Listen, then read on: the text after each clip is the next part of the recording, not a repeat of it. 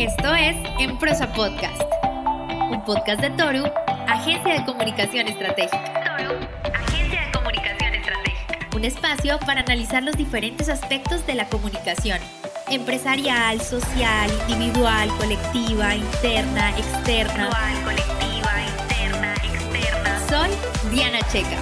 Bienvenidos. Bienvenido y bienvenida una vez más a un nuevo episodio de Emprosa Podcast.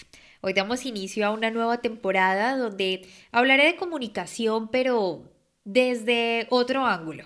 Siempre he abarcado la palabra comunicación como la transmisión justamente del mensaje en las relaciones interpersonales, hablar en público y hasta de ventas hemos hablado un poco. Sin embargo, es necesario analizar la comunicación desde una perspectiva un poco más organizacional.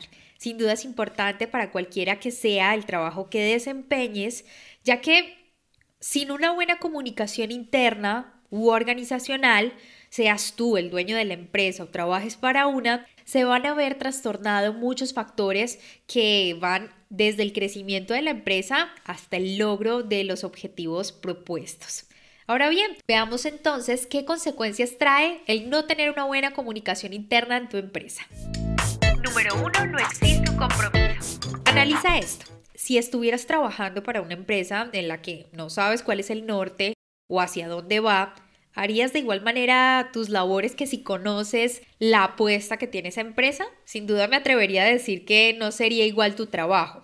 Estarías yo creo un poco más comprometido con lo que haces y hasta, ¿por qué no darías la milla extra?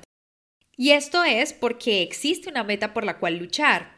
Por eso, la razón de tus labores dentro de esa organización. De igual manera, si fueras tú el líder de esa organización, ¿qué sería mejor para ti? comunicar de manera clara tu plan estratégico con tus empleados o no hacerlo. La respuesta correcta es que exponer las reglas del juego permite crear una motivación por las tareas asignadas de manera intrínseca que permita generar un compromiso con las metas propuestas para la organización.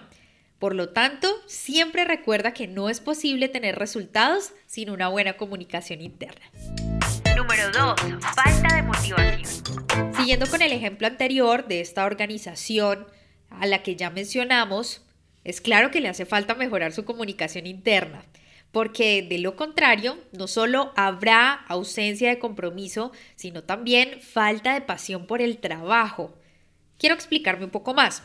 La comunicación permite transmitir un mensaje de un emisor a un receptor, pero cuando esta transmisión no se logra por los factores que sean, quienes reciben el mensaje quedarán en un limbo laboral, de manera más rápida y, y hasta con mayor carga laboral en algunos aspectos. Así que pongámonos en los zapatos de los dos, del líder y del colaborador. Para que quede más claro, si el líder no comunica, va a recibir, por ejemplo, retrasos en los procesos.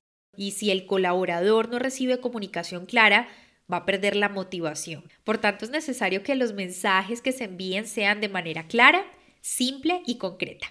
Un aspecto más a tener en cuenta es que al fallar la comunicación interna es posible que el talento de las organizaciones se vaya, porque al no existir una buena comunicación empresarial u organizacional se deja de lado los reconocimientos y esto es causal de la falta de motivación para los colaboradores.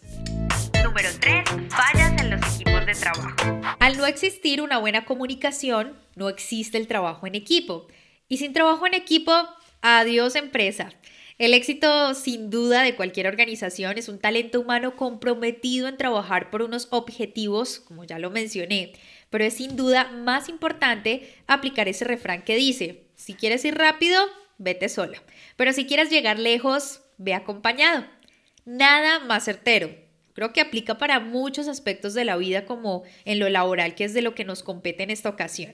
Pero sin desviarme de este episodio, quiero que te lleves siempre que la capacidad para trabajar en equipo es directamente proporcional a la capacidad de comunicación, por lo que internamente en la organización se debe buscar, uno, empatizar y dos, entablar buenas relaciones interpersonales para lograr un exitoso trabajo en equipo. Si no sabes de qué manera lograr esto que te estoy hablando del trabajo en equipo, de empatizar, de mejorar tus relaciones interpersonales, en lo laboral, puedes escuchar cualquiera de los episodios con los nombres relacionados a estos temas y aspectos. Número 4. Confusiones. Lo analizaré desde dos perspectivas. Número 1. Comunicación entre colaboradores. Y 2. Comunicación entre líder-colaborador. En la primera, que es la comunicación entre colaboradores, es sin duda necesario entender que si entre compañeros existen falencias para transmitir un mensaje, cada quien entenderá lo que quiera y como lo quiera entender. Somos selectivos y elegimos hasta eso, lo que queremos entender. Así que esto concluye una falla comunicativa que nos impide trabajar en equipo y ya de por sí nos estamos acercando a un mal diagnóstico.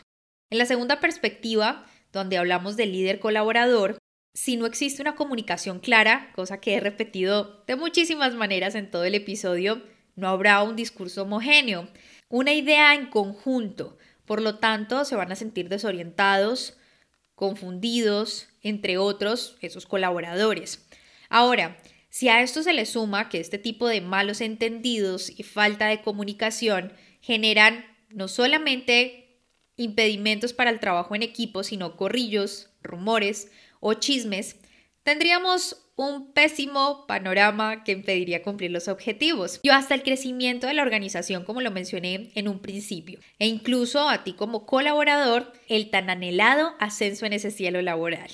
Consecuencias de una mala comunicación interna existen muchísimas, pero la falta de compromiso, la de motivación, las fallas en los equipos de trabajo y las confusiones son de las típicas por las cuales mis clientes siempre consultan.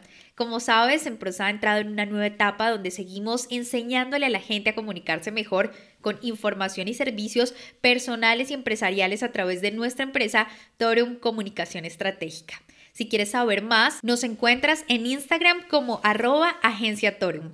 Y tú ya sabes que me puedes dejar tus mensajes, todo lo que necesitas en arroba en prosa podcast en Instagram y en Facebook en prosa podcast separado. Por lo pronto, tú y yo tenemos una cita en un próximo episodio.